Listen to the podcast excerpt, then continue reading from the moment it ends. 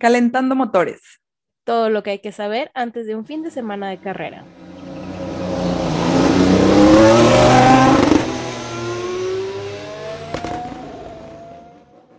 Hola, somos Ale. Y Ame. Bienvenido a Entérate, una sección donde comentamos todo lo que hay que saber antes de la carrera del domingo.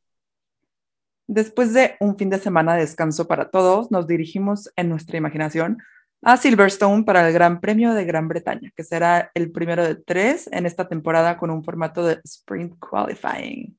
Mentalmente yo ya estoy acampando en Silverstone. Ay, quisiéramos, quisiéramos estar ahí, Pero bueno, como ya vimos, en este formato las cuales son el viernes, el sábado hay una mini carrera de 100 kilómetros o 30 minutos, y según como queden en esta sesión es como empezarán la carrera del domingo. A mí me emocionaba, porque significa un cambio y me emocionan los cambios, y hay muchas personas a las que no les gusta tanto, pero bueno, la filosofía de la FIA es probar, si le gusta a la gente, lo van a hacer más seguido, si tiene algo que pueda mejorar, van a hacerle cambios, y si de plano no gusta para nada, lo van a quitar. Sí, exacto. O sea, no hay nada malo en ver cómo funcionan las cosas. Al final, como dije ayer en el Friday Tea muy poéticamente, es todo lo que está, o sea, que todo siempre está cambiando y si te estancas en algo y o te aferras a eso, pues puede ser contraproducente. Sí. Entonces, empecemos a ver eh, con las qualis que fueron el día de ayer y en lo personal me emocionaron bastante desde la Q1. Sí, totalmente. Empezamos bien porque a mí normalmente los viernes de prácticas me dejan un amargo sabor de boca porque en realidad no significan nada para la carrera, o sea, ves más o menos el desempeño de cada piloto y cada coche, pero en Qualis siempre pasa algo que nada que ver con las prácticas. Entonces, el hecho de que el viernes hayamos visto Qualis me encantó a mí. Y justo estábamos platicando durante las Qualis porque estábamos muy sorprendidas por muchas cosas, pero aquí te voy a compartir mi resumen. Primero, el pobre Lando, no sé si estaba distraído, todavía no está recuperado de su incidente de robo el fin de semana o no sé, pero no dio el desempeño que yo esperaba, que por ser su home race y de McLaren también, yo esperaba que nos sorprendiera a todos con una pole, ya sé que, o sea, estaba pidiendo mucho, pero bueno, las calificaciones pasadas casi lo logra. Y calificó en sexto, que no, está, no está mal, pero no es donde yo pensaba que iba a quedar. Yo lo mismo pienso, aunque, o sea, en su primera práctica sí lo dio todo y ves que hasta te dije de que Lando va a estar en podio, mind my words. Sí, la verdad, no sé qué tiene, qué tiene Lando, pero no se desempeñó también en Qualis. Y el que sí me dio una gran sorpresa, primero pasando a Q2 y luego a Q3, fue el otro niño en su home race, George Russell. Yo estaba anonadada cuando vi que pasó a Q3, sacando del camino algunos que yo esperaba ver en Q3, como Gasly o Alonso. O sea, muy bien George, yo le estaba explicando a mis papás en cuál es lo importante que es, porque tiene el segundo peor coche y calificó mejor que los McLaren. Estoy muy feliz por él. Sí, o sea, a ver, venimos desde que corrió para Mercedes hablando de lo bueno que es Russell y del futuro que tiene en este deporte. Recordemos que es muy, muy joven y que sin duda está demostrando tenerlo todo para llegar a ser el héroe de algún niño pequeño que lo está viendo desde sus inicios. Mm, sí, totalmente. Sí, muchas cosas buenas van a venir para él. Y otro por el que estoy feliz es mi Danny Rick, que yo pensaba que sería un buen fin para él. Para empezar por el formato, porque normalmente califica mal, pero los domingos está haciendo muy buenas recuperaciones últimamente. Esa velita está dando frutos, ¿eh? Sí, aquí está, aquí tenemos el sirio prendido para él. y en este caso de Spring Qualifying es como si el sábado fuera un domingo chiquito, por lo que aunque calificara mal, podía mejorar su posición el sábado para empezar mejor el domingo. Entonces, me sorprendió que desde las cuales ya le fue bien, o sea, estaba muy feliz de que no salió en Q2 como ya se le estaba haciendo costumbre, calificó al final en P7 y creo que los fans de Danny Rick estamos viendo por fin la luz al final del túnel. Sí, estoy feliz por él. Y otro, otro señorito, yo sé que para este vas a tener una opinión muy diferente que la mía.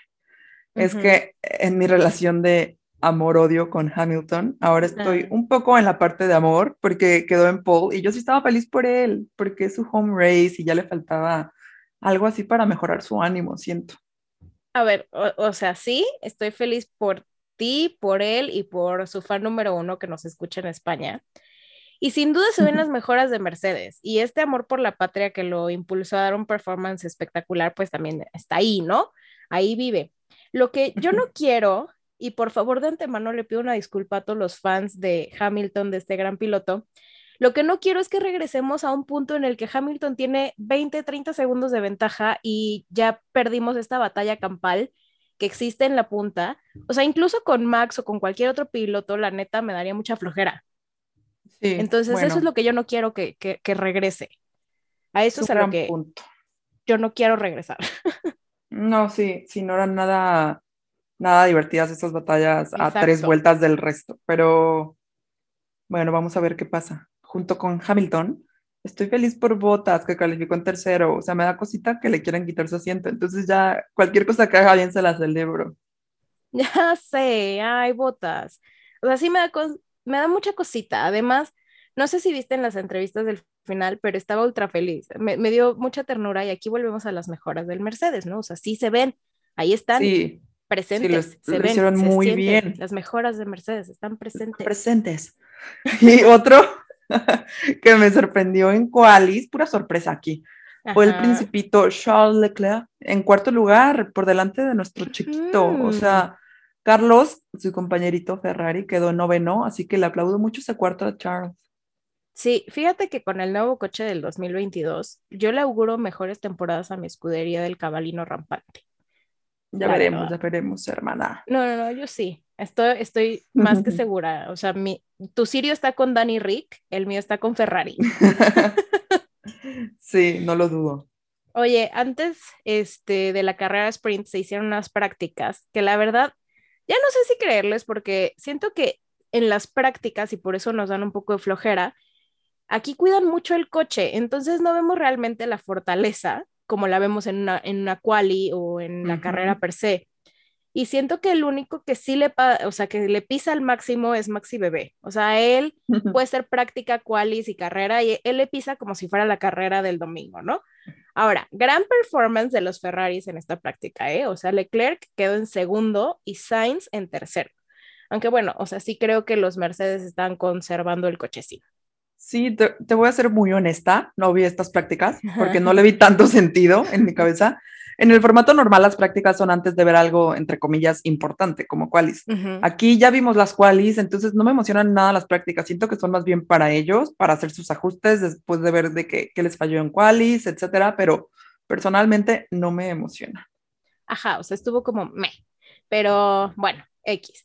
También había mucho comentario sobre este sprint, eh, de que en serio le iban a echar ganas o, porque, o tal vez no, porque pues sería como desgastar el coche, ¿no? Y hay una, está la ley del parque cerrado, entonces no pueden hacer grandes modificaciones a menos que de verdad algo hubiese pasado muy fuerte, como lo veremos más al ratito. este, y yo no estoy segura de que realmente, o sea, yo no estaba segura más bien, yo no estaba segura de que quisieran llevar al límite su coche para tenerlo bien en la carrera, ¿no? Pero... Sí pero me callaron la boquita. O sea, muchos comentaron que como en caso de que tengas que retirar el coche en esta sprint, pues sales en último lugar. Entonces pensaron que todos iban a ser súper cuidadosos y reservados y que básicamente iba a ser un tren de coches, que nadie iba a hacer nada.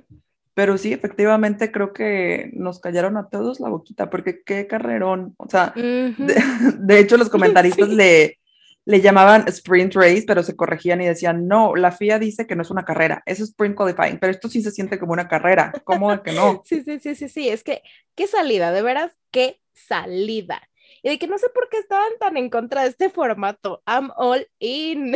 Total. I'm all in, de que desde el It's lights out and away we go. Y Verstappen así milésimas de segundo de, de mejor arranque y sad que pasa Hamilton y se posicionen así en, en first desde la primera vuelta y de que sinceramente yo pensaba que la iba a tener difícil porque el regreso de los Mercedes se veía muy poderoso. Sí, yo también pensé que esto era un gran regreso de Hamilton, pero Mac literalmente quemando llanta, o sea, había fuego ahí. Sabes que será un gran arranque.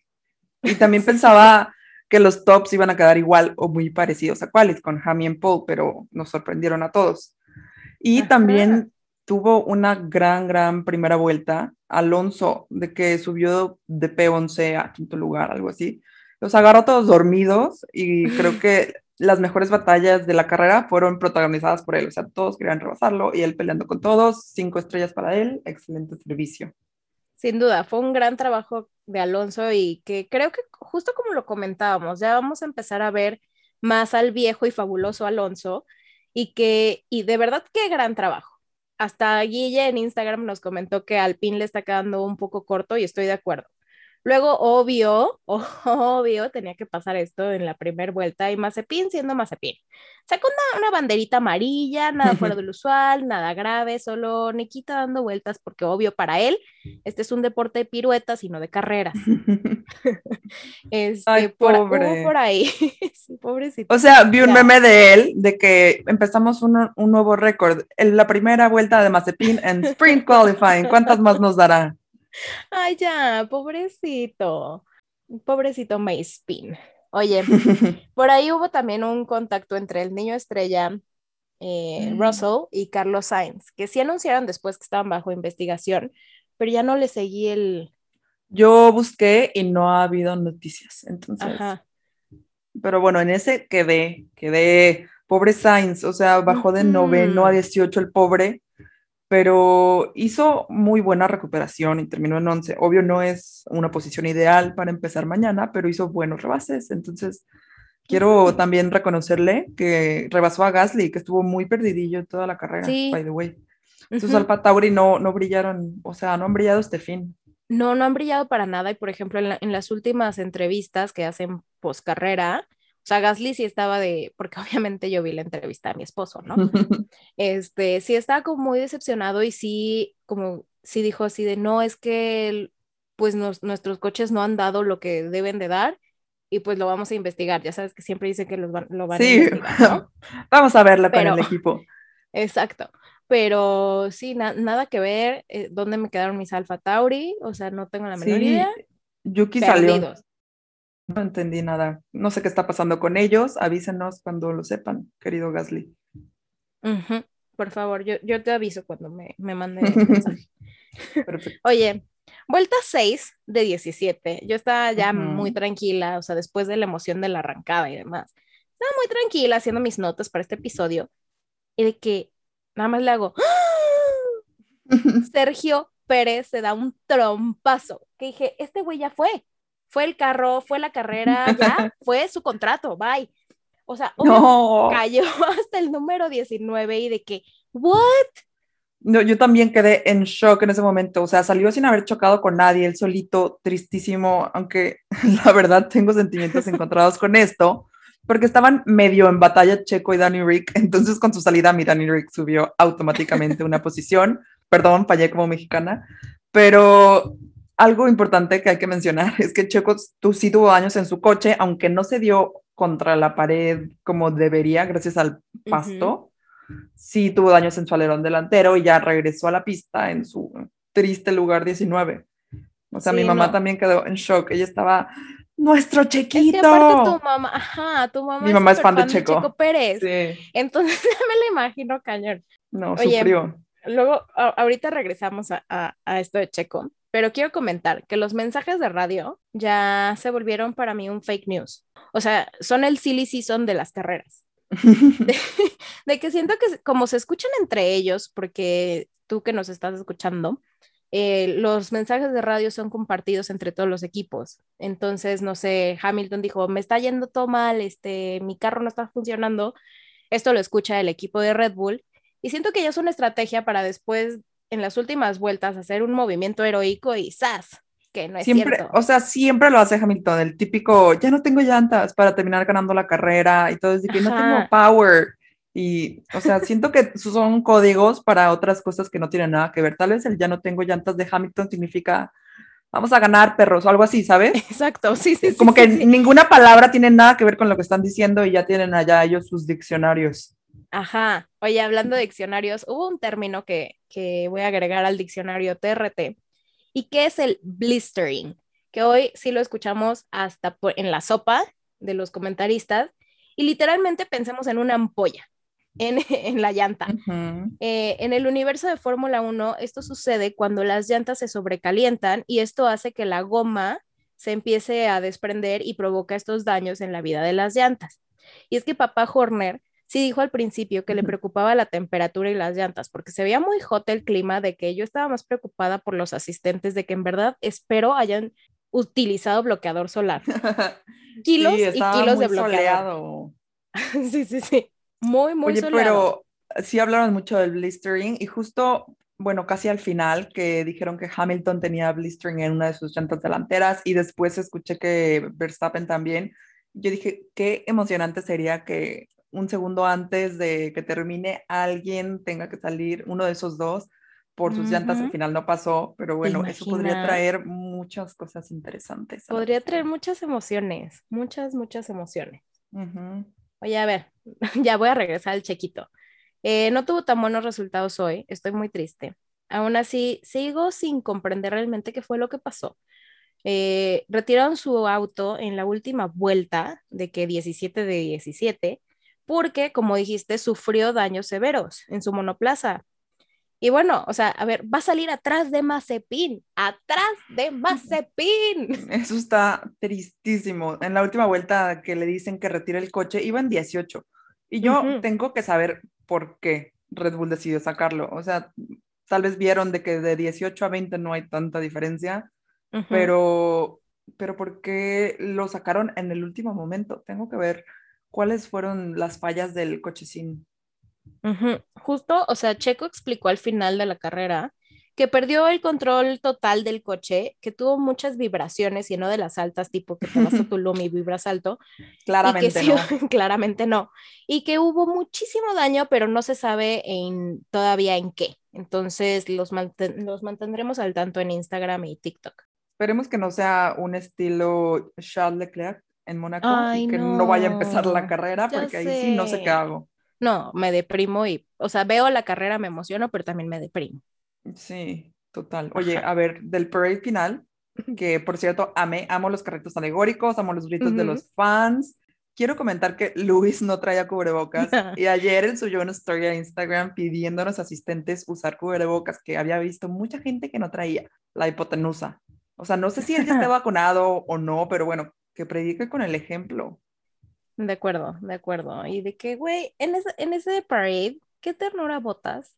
O sea, mm. estaba, estaban entrevistando a Max, este, el querido Jensen, estaba entrevistando a Max y se ve al fondo de que botas así disfrutando el parade, del sol, de, de Silverstone, o sea, él, mm. él en su pedo, güey, lo amé muchísimo, me dio mucha ternura, es un osito, ese es mi comentario yo lo quiero muchísimo, desde su comentario de que comió avena todos los días y así, como que ya lo quiero mucho más.